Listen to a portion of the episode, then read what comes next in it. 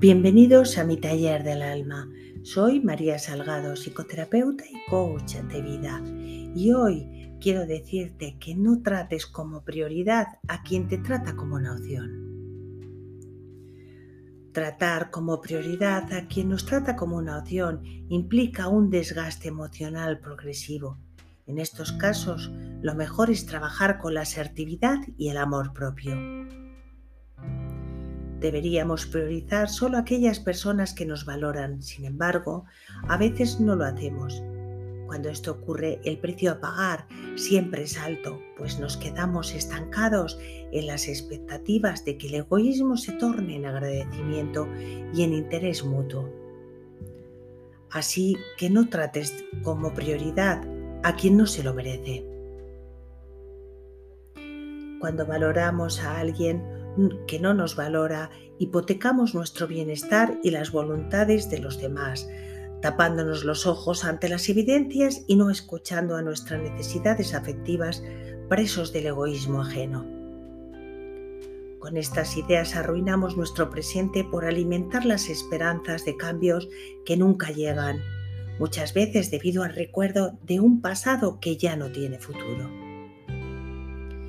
De todas las maneras, aunque sea de manera fugaz e intermitente, somos capaces de darnos cuenta de que hay algo que no está funcionando como debe en nuestras relaciones, que las personas cambiamos y que con el tiempo mostramos nuestra cara menos amable y más interesada. Así que ten los ojos bien abiertos y no trates como prioridad a quienes te utilizan. Hay un texto que se atribuye a varios autores, entre ellos Borges, que refleja de una manera estupenda aquello que aprendemos a lo largo de la vida. Resulta un buen ejercicio repasar frase por frase y ver qué significa y qué podemos cambiar o comprender para mejorar en nuestras relaciones. Esto te ayudará a que no trates como prioridad a aquellos que hoy están y mañana se van. Con el tiempo aprendí lo sutil diferencia que hay entre tomar la mano de alguien y encadenar un alma. Con el tiempo aprendí que el amor no significa apoyarse en alguien y que la compañía no significa seguridad. Con el tiempo empecé a entender que los besos no son contratos ni los regalos promesas. Con el tiempo aprendí que estar con alguien porque te ofrece un buen futuro significa que tarde o temprano querrás volver a tu pasado. Con el tiempo te das cuenta de que casarse solo porque ya urge es una clara advertencia de que tu matrimonio será un fracaso.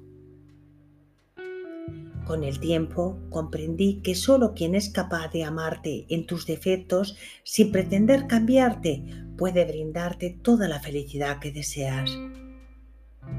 Con el tiempo te das cuenta de que si estás al lado de esa persona solo por acompañar tu soledad, irremediablemente acabarás no deseando volver a verla.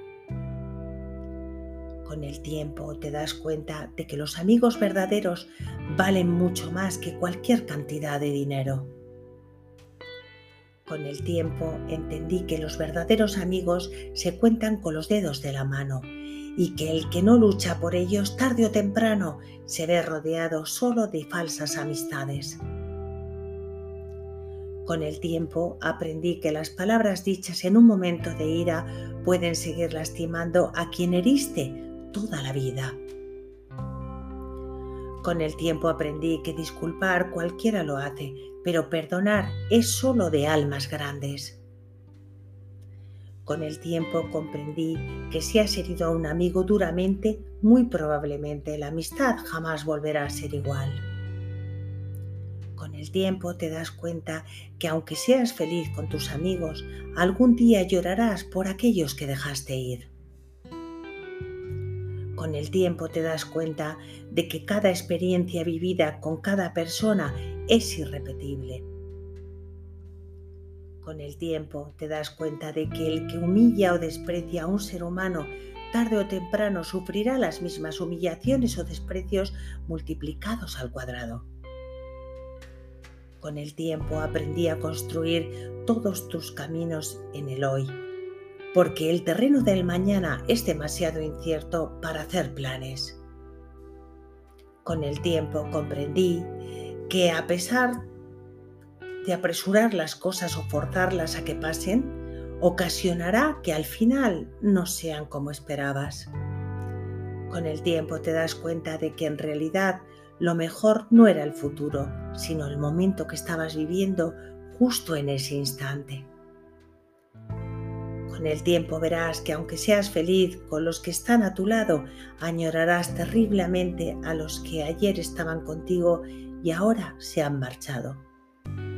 Con el tiempo aprendí que intentar perdonar o pedir perdón, decir que amas, decir que extrañas, decir que necesitas, decir que quieres ser amigo, ante una tumba ya no tiene sentido.